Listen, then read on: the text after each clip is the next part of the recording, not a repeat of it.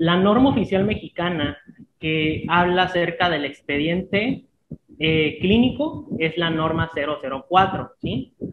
El expediente clínico pues va a ser el conjunto de información que va a detallar la salud de nuestro paciente, ¿sí? Es decir, vamos a manejar datos personales de nuestro paciente completamente, ¿sí? Este expediente clínico puede estar conformado por muchos documentos, documentos que van a ser escritos, documentos eh, gráficos, como en, nuestro caso el odontograma, ¿no? Este, documentos imagenológicos y de muchas otras eh, tecnologías como tal. Y fotografías también entrarían en el expediente, ¿verdad? Exactamente, sí, exactamente. Fotografías, radiografías, eh, en caso tomografías, cualquier tipo de documento que pueda formar parte de las diversas intervenciones que haya tenido el paciente con el personal de salud. Em, entonces, el objetivo del expediente clínico es que sea capaz de describir la salud del, del paciente que nosotros pues estemos prácticamente tratando, ¿sí? La norma 004 nos menciona que es muy importante que desde un principio nuestro paciente conozca todos eh, los riesgos, todos los beneficios que va a obtener por medio de su consentimiento completamente voluntario, ¿no? Es por eso que dentro del expediente clínico debe de estar también integrando este documento que se llama consentimiento informado, que también vamos a hablar de él un poquito más adelante, ¿sí? Entonces, este, la norma 004 aborda de manera general lo que es la realización del expediente clínico. Sin embargo, nosotros los odontólogos para poder eh, analizar bien los lineamientos del expediente clínico odontológico, debemos entonces de consultar la norma eh, oficial mexicana 013, que es para control y prevención de enfermedades bucales, ¿sí? Entonces, si nosotros entramos a esa norma, vamos a analizar, vamos a percibir todo, todo, todo lo asociado a nuestra consulta odontológica diaria, ¿sí? Todo lo que nosotros debemos de eh, realizar, ¿sí? En el apartado 9 es en donde ya se va a tocar todos los lineamientos de qué es lo que debe de tener nuestro expediente clínico odontológico, que es prácticamente lo que vamos a empezar a analizar ahorita. Ok. Este, prácticamente eh, consta de dos partes, ¿sí? La, primera parte del expediente, pues va a ser esta, esta parte identificativa, ¿sí? Primero debemos de poner bien todos los datos de nuestro consultorio, de, la unidad en la que trabajemos, de la institución en la que estemos. Ahora sí que esto va a depender de del, lugar en, donde brindemos el servicio, ¿sí? Especificar nombre, tipo, ubicación, etcétera, ¿sí? Posteriormente viene ya nuestro nombre, nombre del odontólogo, este... ¿Cédulas? Eh, cédula, exactamente, toda la información identificativa de, de, la persona que esté brindando el servicio, ¿sí? Y ya después viene la parte identificativa del paciente, ¿sí? Eh, nombre completo, sexo, edad, ¿sí? Eh, lugar de residencia. Eh, y ya para finalizar, la fecha exacta de la primera consulta, ¿no? Que es cuando el paciente llega por primera vez con nosotros y ya vamos a empezar a realizar ahora sí que nuestro primer contacto con él, ¿sí? Esta es la primera parte, es muy sencilla y yo creo que es con la que todos estamos pues ya familiarizados. Este, y ahora la segunda parte, pues ya esta sí ya va más enfocada en la historia clínica, que va a ser prácticamente este interrogatorio que vamos a realizar, la, la anamnesis, ¿no? Y bueno, la primera parte pues va enfocada al, a, a prácticamente el padecimiento actual, ¿sí?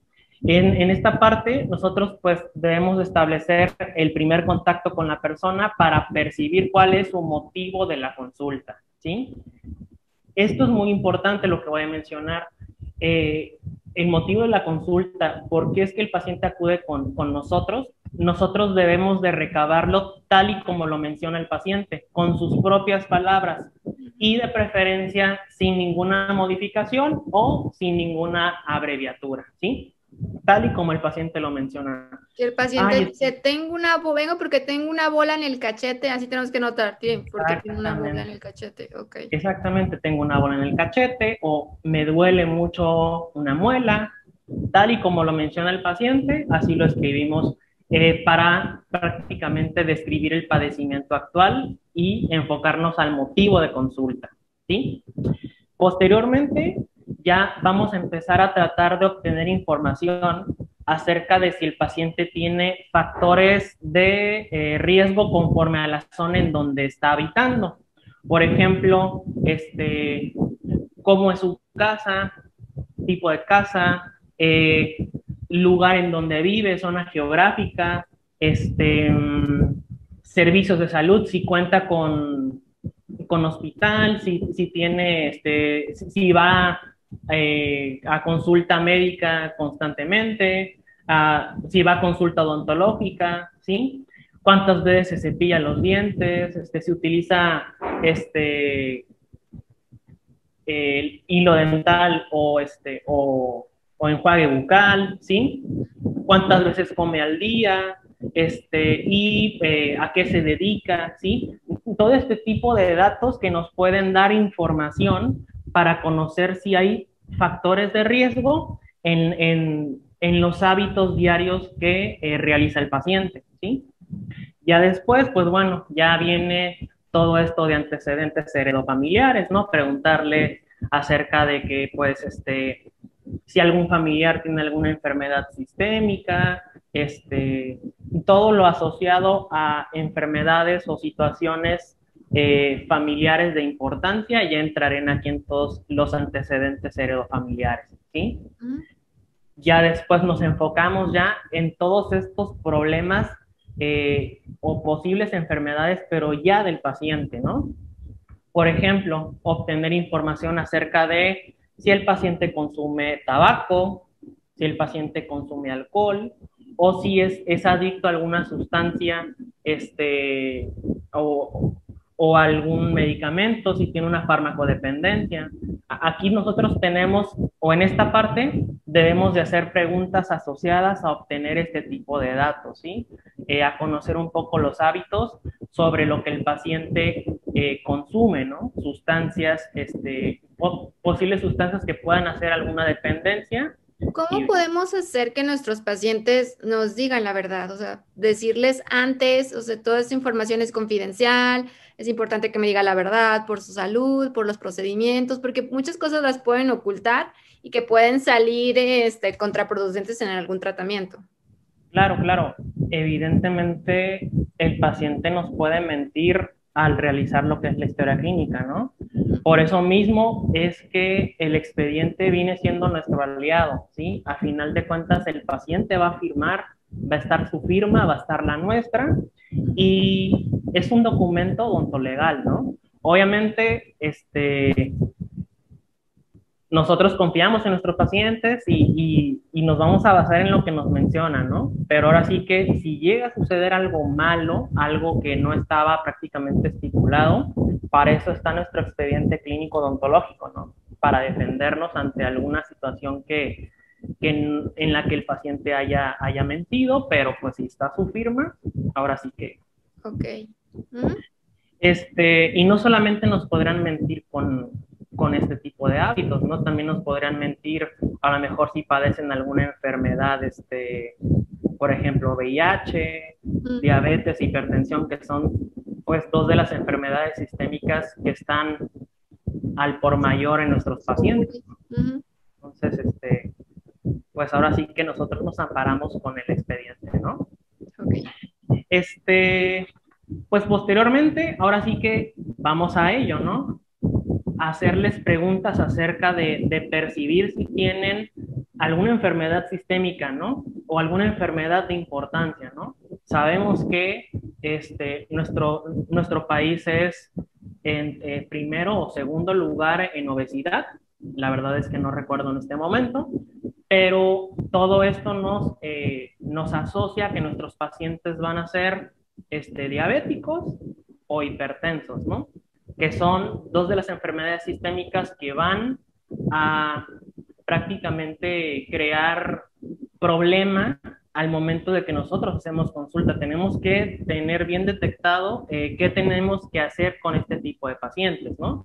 Por lo tanto, es muy importante que mediante nuestro expediente nosotros detectemos esto en esta parte, ¿no? En conocer si nuestros pacientes tienen padecimientos sistémicos, ¿no? En caso de que nuestros pacientes, no, sí, este sí tengo diabetes, sí tengo hipertensión, hacerles preguntas al respecto. Ok, este, ¿en dónde o con qué médico va a realizar su, su, chequeo? Este, ¿Qué medicamentos toma? Este, preguntarles prácticamente eh, a detalle cómo es que lleva a cabo el tratamiento de la enfermedad que está, eh, de la que porta, ¿no? De la que pues este, tiene, ¿no? Sí. Ya después, ya que tenemos todo este tipo de datos, ahora sí ya pasamos al famoso interrogatorio por aparatos y sistemas, ¿no? Nosotros pues, somos odontólogos, analizamos el aparato estomatológico, por lo tanto, debemos de iniciar con el aparato digestivo, ¿no? Porque la boca forma parte del aparato digestivo, ¿no? Entonces, iniciamos con cualquier tipo de, pues preguntándoles acerca de eh, si tienen, no sé, a lo mejor eh, gastritis, eh, alguna enfermedad asociada al aparato digestivo, y así vamos prácticamente preguntándoles acerca de cada uno de los aparatos, ¿no? Por lo regular, en este punto, nosotros ya nos, ya nos habríamos dado cuenta, ya nos habremos dado cuenta de si el paciente tiene alguna enfermedad, porque ya anteriormente ya le habríamos preguntado mucho acerca de ello, ¿no? Por lo tanto, ya en esta parte del interrogatorio de aparatos y sistemas, pues a lo mejor ya vamos a ir asociando este, ciertas enfermedades que ya nos haya dicho el paciente, ¿no? Y bueno, si hasta este punto el paciente pues no refiere alguna, pues se anota este, el, el paciente no refiere eh, algún dato patológico, etcétera, ¿sí? Ya de ahí, terminando este interrogatorio por aparatos y sistemas, ahora sí ya va a empezar como que la parte práctica, ¿no? La exploración. La exploración física, ¿sí? Nosotros los odontólogos hacemos una exploración física dirigida a la cavidad bucal, a la cabeza y al cuello, específicamente, ¿sí? Y también es muy importante que dentro de la exploración física nosotros eh, hagamos toma de signos vitales, ¿sí? También eso va a ser indicativo de ya tener este, ahora sí que el primer contacto y la primera seguridad con, con, una salud óptima del paciente, ¿no?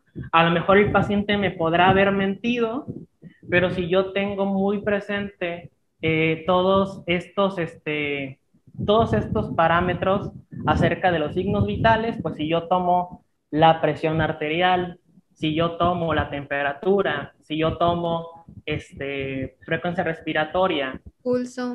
O el pulso, exactamente. Este, yo me voy a dar cuenta entonces de si hay algo raro por ahí, ¿no? Por ejemplo, si tiene la presión muy alta y el paciente no me mencionó este, que tiene una hipertensión, o sea, que padece hipertensión, entonces yo ya ahí podría suponer algo extraño, ¿no?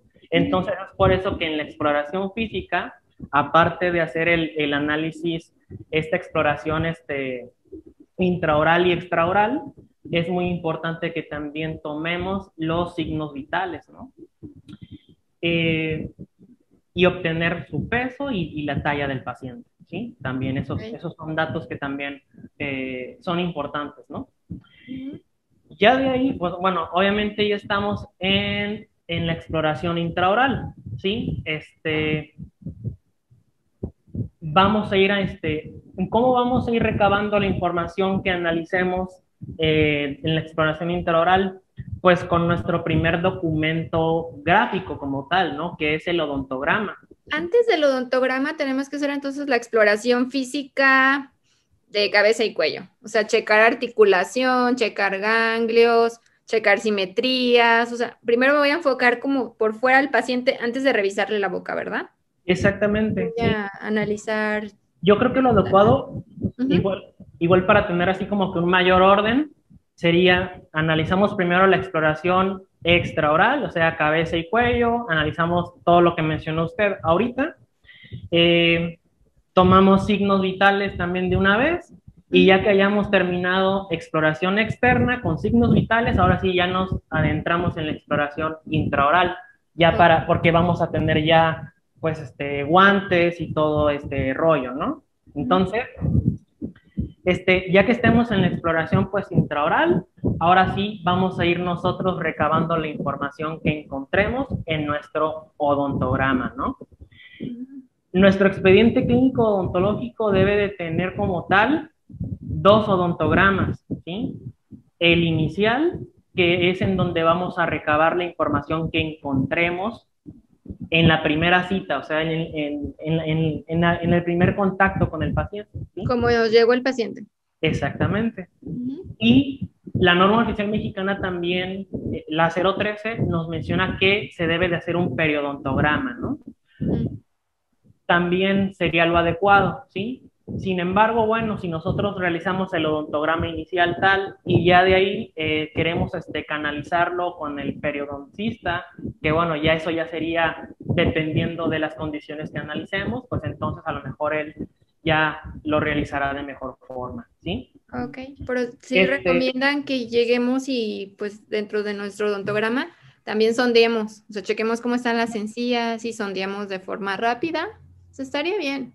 Sí, Sí, sí, sí. Como tal estaría bien. Y este, de hecho, la norma oficial mexicana sí lo menciona, eh, realizar odontograma y periodontograma inicial, ¿sí? Ok. Este, el odontograma debe de estar eh, con la nomenclatura de la Federación Dental Internacional, ¿sí? De preferencia es la que en la norma oficial 013 nos, nos estipula para que esté en el, en el expediente clínico. Ok. Este, ya de ahí que terminamos de, de, recabar la información. También las se recomienda poner un odontograma infantil, ¿no? Exactamente, sí, sí, sí. Este, de, eh, dentición temporal, perdón. Exactamente, eh, de dentición temporal. Entonces, este, podríamos agregar el de la dentición permanente y por debajo el de la dentición temporal en caso de que llegue eh, un niño a nuestra consulta, ¿sí? Este, se nos, en el, en, el, en la norma también se nos dice, debe de haber otro odontograma para que en este segundo odontograma nosotros vayamos también, bueno, ya analizando y vayamos anotando los tratamientos que poco a poco el paciente vaya realizando, ¿sí? Eh, por ejemplo, ya en la segunda cita voy a hacerle resina en el órgano dentario 17. Entonces, después de que yo le hice la resina, ya voy y, le anoto en el odontograma de seguimiento el tratamiento que yo le realicé, ¿no? Entonces, así, este, mientras hayan más elementos en donde nosotros comprobemos cada uno de los tratamientos que vayamos realizando, yo creo que también va a ser hasta más claro para el paciente el tratamiento que se le esté realizando, ¿sí? Dentro de este apartado aparece también eh, dentro de la revisión intraoral, de la exploración intraoral, va a haber una parte en el expediente que diga como labios, carrillos, todo lo que son tejidos blandos, ¿verdad? Sí, sí, sí, sí. De preferencia, o sea, colocar el odontograma y ya por debajo eh, poner este, un, apartado de observaciones, ¿no? En donde nosotros podríamos agregar alguna situación eh, fuera de lo normal en algún, en algún tejido asociado a los dientes o eh, tejidos adyacentes, ¿no? Ok, perfecto. Este, ya después de los odontogramas viene la parte en donde podemos nosotros ir agregando ya los diferentes este, estudios auxiliares que se le hayan realizado al paciente, ¿no? Eh, ya sean radiografías periapicales, que bueno, nosotros podemos realizar propiamente, pero si se requieren radiografías este, panorámicas, la ortopantomografía o, u otro tipo de laboratorio, de, laboratorio este, se puede agregar en, en este siguiente apartado, ¿no? después de, lo que es el odontograma de seguimiento, ¿sí? Entonces, ya que tenemos eh, bien claro eh, qué es lo que tiene el paciente, cuáles son los hallazgos eh, bucodentales, cuáles son sus este, estudios ya en toda su condición, tenemos ya prácticamente los elementos para poder emitir un diagnóstico. Por lo tanto, el siguiente punto va a ser ese, diagnóstico, ¿no? Nosotros tendremos que redactar eh, todo prácticamente lo que, pues la condición actual del paciente, ¿no? ¿Cuáles son los hallazgos del paciente, ¿no? El paciente presenta caries en tales órganos dentarios, no sé, eh, prácticamente es la parte en donde nosotros tendremos que detallar la salud actual, en este caso bucodental de nuestro paciente, ¿sí? Ok. Ya que tenemos bien estipulado el diagnóstico, entonces ya viene nuestro plan de tratamiento, ¿no? En donde aquí prácticamente tenemos que eh, ir detallando también el tratamiento que se le va a realizar, pero eh, lo adecuado sería realizarlo por fases, ¿no? Yo creo que hasta sería hasta más, hasta más entendible para el paciente, ¿no? Eh, no sé, a, lo mejor este, ya, ya, ya, esto va a ser dependiendo de, de, de, lo que nosotros percibamos, ¿no? Y de la complejidad también de, de lo que se deba de realizar, ¿no? A lo mejor... ajá, en el plan de tratamiento yo puedo decir como empezar por lo más urgente, a lo mejor endodoncia, como que dándole prioridad al, por lo que viene a lo mejor o por lo que yo veo más urgente o por la infección que presenta y demás. Exactamente, sí. Este, a lo mejor el paciente ya viene con dolor, entonces este, nos enfocamos en este tipo de, de emergencias como tal. A lo mejor si no tiene dolor, pero sí vemos que algún tratamiento ya necesita intervención, nos enfocamos en, en esos en esos tratamientos que sí eh, son de urgencias, exactamente. Y ya conforme a eso, pues entonces ya elaboramos después las siguientes fases, ¿no? Eh, ya finalizando el plan de tratamiento, es muy importante que eh, como que agreguemos una tabla de fechas, ¿sí? nosotros anotaremos la fecha, o sea, la primera fecha en la que se, nuestro, nuestro primer contacto con el paciente, que será la realización de en nuestro expediente clínico, pero ya de ahí en esta pequeña tabla Tengo una duda con el plan de tratamiento, antes de brincarnos a lo demás. Si, por ejemplo, es un paciente que tiene una ausencia dental, yo en el plan de tratamiento puedo poner desde que puede ser un implante, puede ser una prótesis este, fija, ¿puedo anotar como diferentes opciones que yo le voy a dar al paciente? Exactamente, sí, de hecho, este, realmente lo que debemos hacer es eso, diferentes planes de tratamiento, ¿sí? Por ejemplo, inicie, nuestra primera opción siempre va a ser lo, lo, lo mejor, ¿no? Lo más este, conservador puede ser. Lo más conservador, este, lo más este, actual, por decirlo así, ¿no? lo mejor para el paciente, ¿sí? Y la mejor opción. Pero la mejor opción, exactamente. Y ya después, este, en dado caso de que el paciente nos diga, híjole, pues la verdad es que sí está muy caro, no sé, nosotros también tenemos este, la opción de realizar a lo mejor uno o dos más este, planes de tratamiento en caso de que sea posible. Poner opción A, B, C y que decida, o sea, informado que él decida cuál quiere, o sea, por economía, porque le gusta más, por mil opciones, pero siempre darles todas las opciones que tienen para poder rehabilitarse, ¿no? Para poder. Exacto, exacto. Sí, este, decirles, bueno, esto es lo mejor, este sería el plan ideal, sin embargo, este, bueno, ya esto ya va a ser dependiendo de lo que él nos diga, ¿no? Ya de ahí, si nos dice, no, pues este, la verdad es que está muy caro, podría, se puede realizar otra cosa, ahí ya nosotros podríamos implementar un segundo o un tercer plan de tratamiento. Ok, sí, muy bien. ¿Y el siguiente paso entonces son las notas de evolución? Sí, este, es que la nota de evolución como tal es como un documento que va asociado y que va después, que apenas voy para allá, pero, este, adelante. No, no, no, no, este, no se preocupe, doctora. Este, Lo adecuado aquí sería, más que nada, agregar como que una pequeña parte, una pequeña tabla de fechas, simplemente así de que esté primera consulta, que sería la de la historia clínica, hoy es 16, 16 17, ¿no? 17 de julio, ¿no?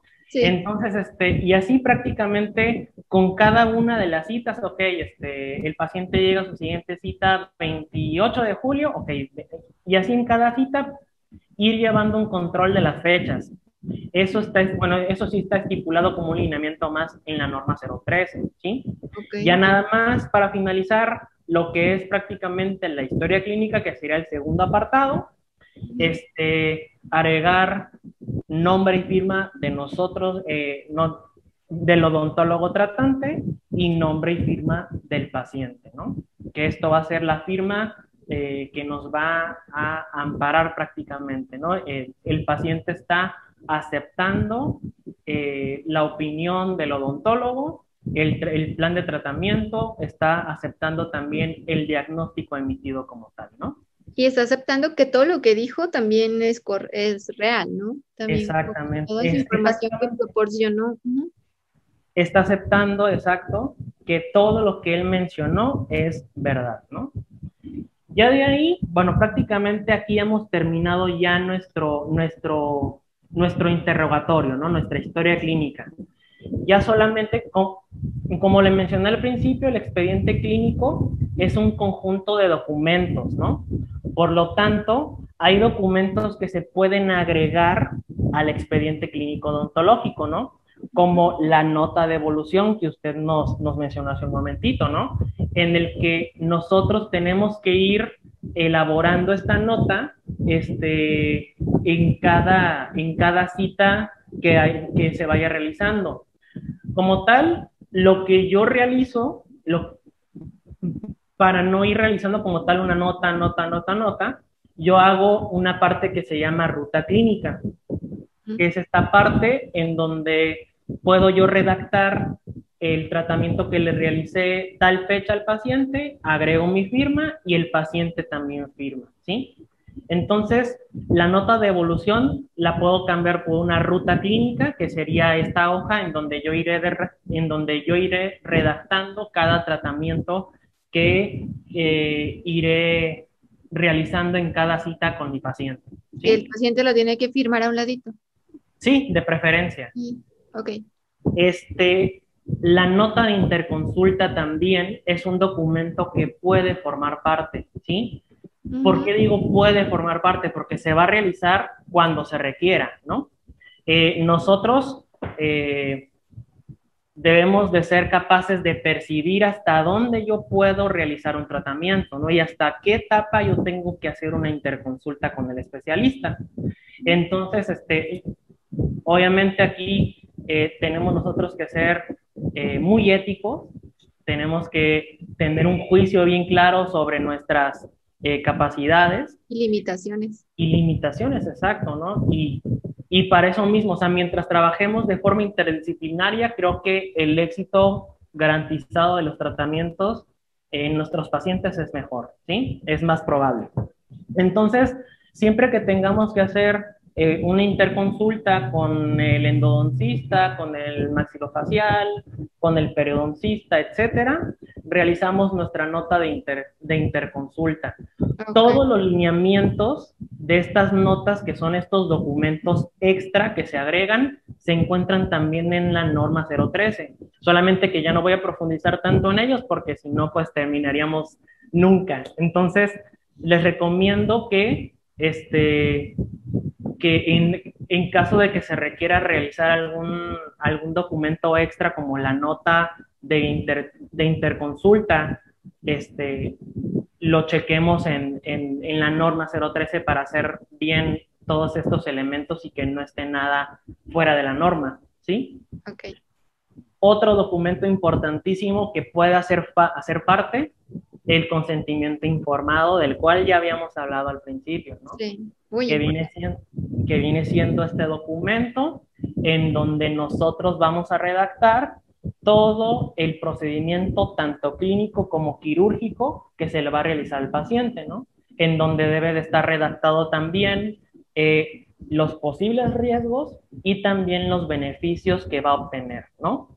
Todo esto antes obviamente debe de ser explicado al paciente y él voluntariamente pues debe de aceptar, debe de, debe de eh, aceptar este, tratarse con, con nosotros a final de cuentas, ¿no? Entonces, también este documento debe de ir firmado y también todos los lineamientos se encuentran en la norma 013, ¿sí?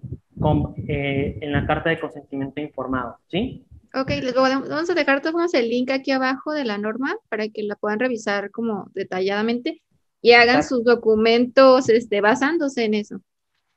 Exactamente, sí. Para evitar ahora sí que cualquier tipo de, de, de situación, de situación, este, espero que nunca la pasemos, la verdad, pero pues si le llegamos a pasar, que estemos bien amparados por nuestro expediente clínico.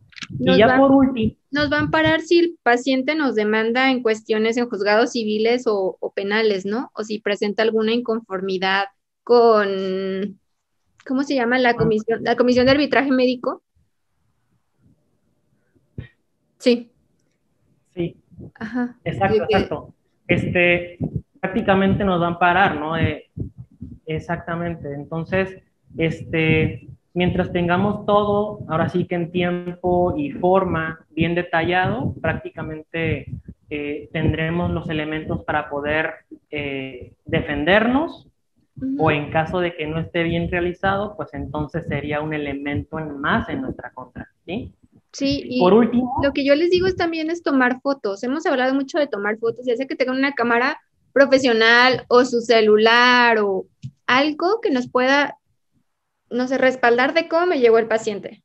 Así me llegó el paciente y así ya después le cambié estos amalgamas por estas resinas. Aquí está la otra foto de mi resina. Como que poder respaldarnos de lo que vamos haciendo también con cuestiones como fotos que nos pueden ayudar muchísimo.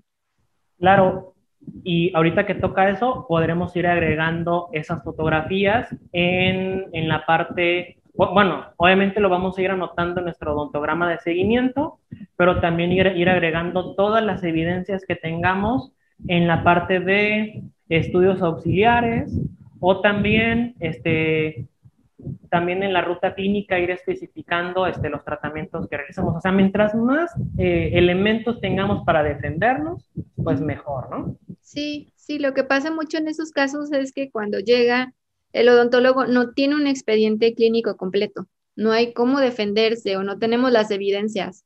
Y eso pues ya la, la llevamos de perder, este, aunque nosotros hayamos hecho el mejor tratamiento del mundo, a lo mejor no haya sido algún tratamiento de nosotros o X, o así llegó el paciente y dijo que nosotros se lo hicimos, este, si no nos, si no nos este, respaldamos, si no nos protegemos de cierta forma, el expediente tiene que ser en hoja o puede ser digital o ¿Cómo va eso? Eh, y este es un, este es un test, es una pregunta, así que, pues, la verdad, muy importante. De preferencia debe ser físico el expediente, porque así vamos a ir recabando la firma de nuestros pacientes, eh, ahora sí que con su puño y letra, ¿no? Y también mientras sea un elemento tangible, este, sería lo adecuado, ¿no? De hecho, este, eh, aún todavía no se, no se aceptan como tal ni los elementos este, tecnológicos, en, por ejemplo, los, los estudios auxiliares este, digitales, mm. en un aspecto legal como prueba como tal no se aceptan porque pueden ser modificables, ¿no? Entonces, eh, digamos que todavía no se tiene bien regulado ese aspecto digital para obtener de estos documentos para ser utilizados como alguna prueba, ¿no? Entonces, de preferencia, sí ah, se debe de, realizar físicamente. Ok, y la firma yo la tengo que checar con una INE, con una IFE, de que sí sea la firma real o que nomás me esté haciendo un garabato, o sea, eso lo tengo que yo checar. Pues la verdad es que por eso mismos que estamos nosotros pidiendo nombre y firma del paciente. que lo ponga con puño y letra su nombre. Exactamente, con puño y letra, nombre y firma. Y este, ahora sí que es una buena pregunta. Si somos muy este, quisquillosos en ese aspecto, se la podríamos pedir y, y comparar, ¿no? Eh, sería... Cuando es un menor de edad, en la carta de consentimiento viene como firma el tutor, ¿no? Exactamente, sí. Si es este, un menor de edad, quien firmaría los documentos sería el padre o el tutor. Ok, muy bien. ¿Y cuánto? ¿Cinco años es lo que tenemos que guardar nuestros expedientes? Sí. De hecho, este, a eso iba con el último documento que iba a mencionarle. Por ejemplo, tenemos un paciente que venía constantemente con nosotros y de repente deja de venir a su tratamiento, ¿no?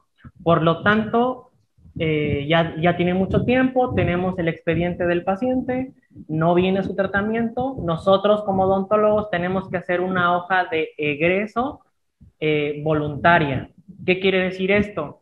Eh, tenemos entonces nosotros que mencionar que el paciente en determinado tiempo dejó de venir, por lo tanto hicieron falta tal, tal, tal y tal tratamiento. Y este, o sea, tenemos prácticamente que redactar eh, el tratamiento faltante para que, el, para que el paciente se fuera dado de alta, ¿no? Porque luego, pues, es muy común que después regresen y para evitar cualquier problema, alguna, alguna discusión, mientras todo lo tengamos clarísimo, tendríamos esta, esta hoja de egreso voluntaria en la que le diríamos, bueno, aquí este, hicimos, pues aquí queda estipulado que yo realicé hasta tal tratamiento y le quedó pendiente todavía esta fase que usted ya no pudo venir, ¿no? En dado caso de que pues el paciente regrese y se arme una, una situación ahí. Como... Sí, de decir, llega, esto yo no se lo hice, ajá, que llegue con otras cosas en la boca, saber qué fue lo que... Sí, sí, sí, alguna situación en la que, en la que diga, usted me dijo, me hizo este, este tratamiento y no sé, afirme, afirme como que la realización de un tratamiento que a lo mejor yo no realicé, puede ser cualquier problema eh, al respecto. Y en esta norma, ya ahorita con las, todas las radiografías este, digitales, y con, ya tenemos todos radiovisiógrafo en nuestro, en nuestro consultorio. ¿Esas radiografías no me sirven para, para expediente? Sí sirven eh, como tal, eh, como, por decirlo así, como para nuestra práctica, pero todavía como tal, este, para emitirlas como prueba, no porque puede ser algo modificable. Eh, las imágenes digitales se pueden modificar, por lo tanto, no son tan aceptadas todavía para, para alguna defensa. Sí, y tomar en cuenta que también las radiografías físicas también se pueden ir como desvaneciendo, van perdiendo nitidez, o sea, a fin de cuentas pueden desaparecer. Sí, este, sí, exactamente, estamos, de las dos formas estamos todavía, este, pues con, con, limitaciones, ¿no? Tanto con lo físico, pero también con lo digital. Entonces todavía estamos este, ahí un poco varados. Eh, obviamente estaría bien que, que, también se nos escuchara más al respecto en ese aspecto, ¿no? Proponer este, el uso de estas, de estas este, imágenes ya digitales como elementos completamente válidos, ¿no? Sí. Sí, es algo complicado. A lo mejor todavía estamos en la transición, en, en, análogo a digital y cómo lo vamos a hacer, de papel a compu. Y a fin de cuentas, al final, yo creo que en unos años tiene que todo migrar a servidores, a como ya lo están haciendo en Estados Unidos, tener todos los expedientes clínicos este, digitales, poder subir fotos de tu paciente, tener todo, que a fin de cuentas va a seguir tu información va a seguir igual resguardada porque es información personal que nosotros no podemos divulgar. Estamos como que tenemos todo lo que son los datos personales y todo eso no puede salir de nuestro consultorio. También que existe alguna forma de que nosotros podamos tenerlo digital y podemos seguir resguardando esa, esa ficha de identificación y todos los datos personales de los pacientes, como lo hacen ya en Estados Unidos. Exacto, será lo ideal que nosotros nos acoplemos también eh, en ese aspecto, ¿no? De hecho, en el aspecto eh, legal, eh, ya también se está haciendo esa transición, ¿no? Antes este, todo era escrito, eh, ahorita ya los juicios que se están haciendo son juicios orales, por lo tanto este, todo ya también es grabado, todo es, está también en esa transición, ¿no? Entonces, este, obviamente, creo que para allá vamos, pero este, falta, todavía falta. Sí, todavía falta, pero, pero se está trabajando en ello. Es bueno, vamos en proceso. Y decirles a todos los que nos están escuchando que toda esta información es nada más para el territorio mexicano. Cada país tiene sus normas diferentes, su historia clínica. si nos están viendo de otro país de Latinoamérica, tienen que checar, este, basándose a la constitución y a las normas de salud y, y demás leyes de su país. Sí, totalmente. Estamos hablando de normas oficiales mexicanas, entonces, pendientes. Sí. Pues recuérdanos tus redes sociales. Gracias por estar aquí, platicarnos. Este tema es súper interesante y en veces no lo, no pensamos tanto de la importancia y de lo que nos puede ayudar, tomarnos unos minutos, en veces por hacer rápido, por querer atender rápido al paciente, no nos tomamos el tiempo de interrogarlo bien, a ver, tranquilo, aunque venga con dolor o todo desesperado, bueno, déjeme, déme, me voy a dar el tiempo de hacer una buena historia clínica, no por atenderlo y que se vaya rápido o tomarme el tiempo, o porque ya tengo otro paciente afuera, no me voy a tomar el tiempo de hacer un buen expediente clínico que a fin de cuentas me va a respaldar a mí, le va a servir al paciente de que yo recabe la mayor información para un mejor plan de tratamiento y un mejor este, diagnóstico. Tomarnos el tiempo, simplemente tener archivados, igual como tú me dices, cinco años, tener en algún archivero todos los, los expedientes y después de eso ya los puedo descartar con una hoja de egreso, pero tomarse el tiempo, de verdad, los, desde estudiantes es una buena, si nos ven estudiantes, es una buena forma de agarrar buenos hábitos. Tómense el tiempo para revisar bien a su paciente, para anotar todo lo que ven en, la, en el expediente, que no se les pase nada. Creo que toda esta información que nos trajiste, doctor Alan, es súper importante y agradezco tu tiempo que nos vinieras a platicar de las normas. Y recuérdanos tus redes sociales. Eh, tengo Instagram, mi cuenta de Instagram es arroba dr.alancanela, canela con doble L. Y este, eh, mi cuenta de Instagram está vinculada a mi canal de YouTube, que es este doctor Alan Canela Danini, Canela con doble L, recuerden. Este, ya tengo 15, 15 capítulos, ya, ya hablé de ello un poco. Así que este, muy pronto ya estaremos, este, ya estoy planificando un poco más de dinámicas eh, que, que, iremos hablando, pues la verdad, de todo un mundo que, que aún todavía no se ha explorado tanto, que es la odontología legal y forense, y pues espero que se suscriban también para acá y bueno, que también continúen, este, continúen aprendiendo un poco de todo. Sí, vayan a suscribirse a su canal, está muy interesante. Todos los que nos están viendo, corran a suscribirse. Vamos a dejar aquí el link abajo para que se suscriban ya que están aquí en YouTube viendo este video. ¿Algo más que quieras agregar, doctor Alan Canela? Pues más que nada agradecerle ahora sí que eh, la, la, oportunidad de nuevo estar aquí en mi segunda colaboración con usted es, es un honor para mí. Y pues nada, este, enviarles saludos a todos. Espero que les haya gustado un poco eh, conocer un poco más acerca del expediente y que si tienen problemas con ellos se adapten a la norma, ¿no? A la norma 013 que habla acerca de control y prevención de enfermedades bucales, ¿no? Ok, nos vas a pasar el link, ¿verdad? Para ponerlo aquí abajo y lo puedan checar con calma. Y no se inventen la historia clínica, de verdad, sigan las normas tal como los los datos que debe de tener la historia y les va a salvar de muchos, muchos problemas futuros. Muchas gracias por tu tiempo y por tu espacio y por platicarnos de este tema legal tan importante. Gracias, te mandamos un abrazo, doctor Alan. Igualmente. Suscríbanse a su canal y suscríbanse también aquí en YouTube y nos vemos hasta un próximo video. Síganlo en sus redes sociales, en Instagram. Bye.